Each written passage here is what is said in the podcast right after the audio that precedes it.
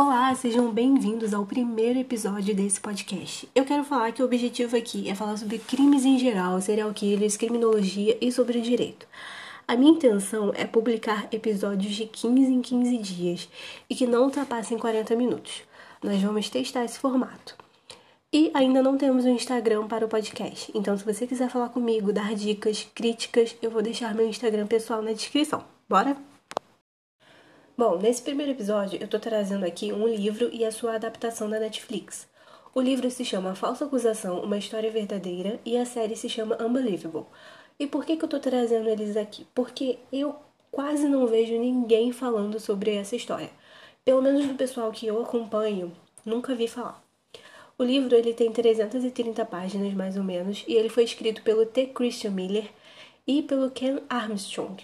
Os dois são repórteres do ProPublica, não sei se é assim que se fala, que é uma organização sem fins lucrativos que fica lá em Nova York.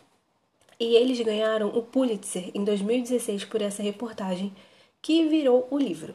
Já a série, ela tem oito episódios, ela ganhou vários prêmios e tem a maravilhosa Toni Collette no elenco. Gente, esse livro, ele é incrível. Depois que você começa a ler, é difícil de você parar, é difícil de largar, porque a história é muito boa. É uma história verdadeira, o que é triste, né, de saber que isso aconteceu, que a menina passou por tudo isso. Mas a forma como o Christian e o Armstrong escreveram é maravilhosa. Você não consegue parar. As 330 páginas, mais ou menos, dele passam voando.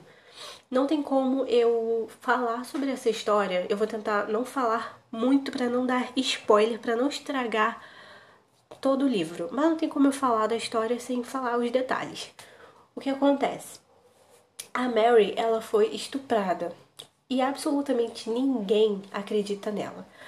No início, acreditam, a polícia acredita, os familiares dela acreditam, porque ela é uma menina que ficou para adoção. Então ela morava lá nos Estados Unidos, tem umas casinhas, né, tem umas ONGs que eles dão a moradia, arranjam um emprego para as pessoas que já estão para atingir a maioridade e não foram adotadas, que era lá que ela morava, tentando conquistar a independência dela. Então, por ela não agir como a polícia esperava que ela agisse, que ficasse desesperada, se debatendo, chorando, eles até acreditaram, mas depois, pela frieza dela, passaram a desacreditá-la. Porque quando aconteceu o crime com ela, ela primeiro ligou para um colega, contou o que aconteceu e depois ela ligou para a polícia. E quando a polícia chegou lá, ela estava bem, bem entre aspas. Ela estava calma. Ela contou exatamente o que aconteceu. Ela disse que estava bem. Então a polícia achou isso muito estranho. Para vocês verem como a polícia desacredita nela, eles chegam a acusá-la de falso testemunho. Isso é uma coisa muito grave.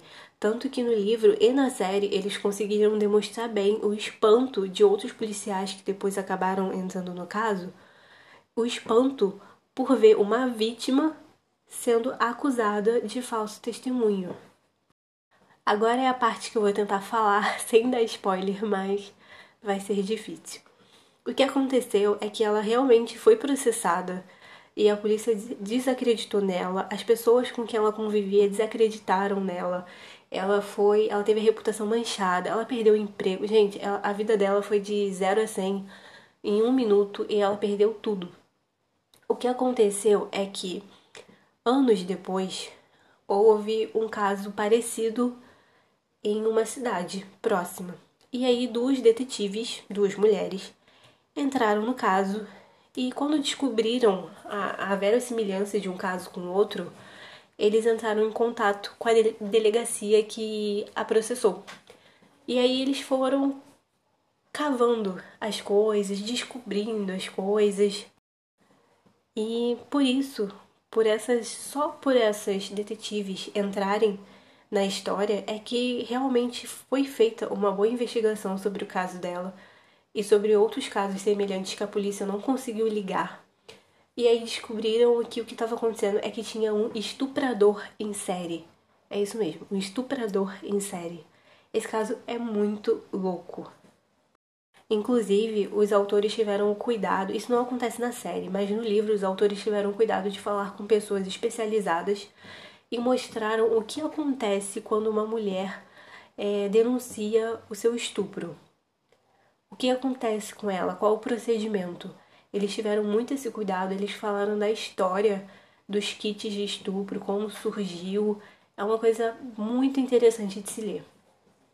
E o livro ele também tem o cuidado ainda de contar a história do estuprador. Qual é a trajetória dele, o que aconteceu com ele, uma possível explicação para o que ele faz e também é muito interessante. Gente, eu não tenho como falar muito mais sobre sem dar mais spoiler ainda do que acontece na, no livro e o que acontece na série. Eu só recomendo muito que vocês leiam e que vocês assistam, porque é realmente muito bom.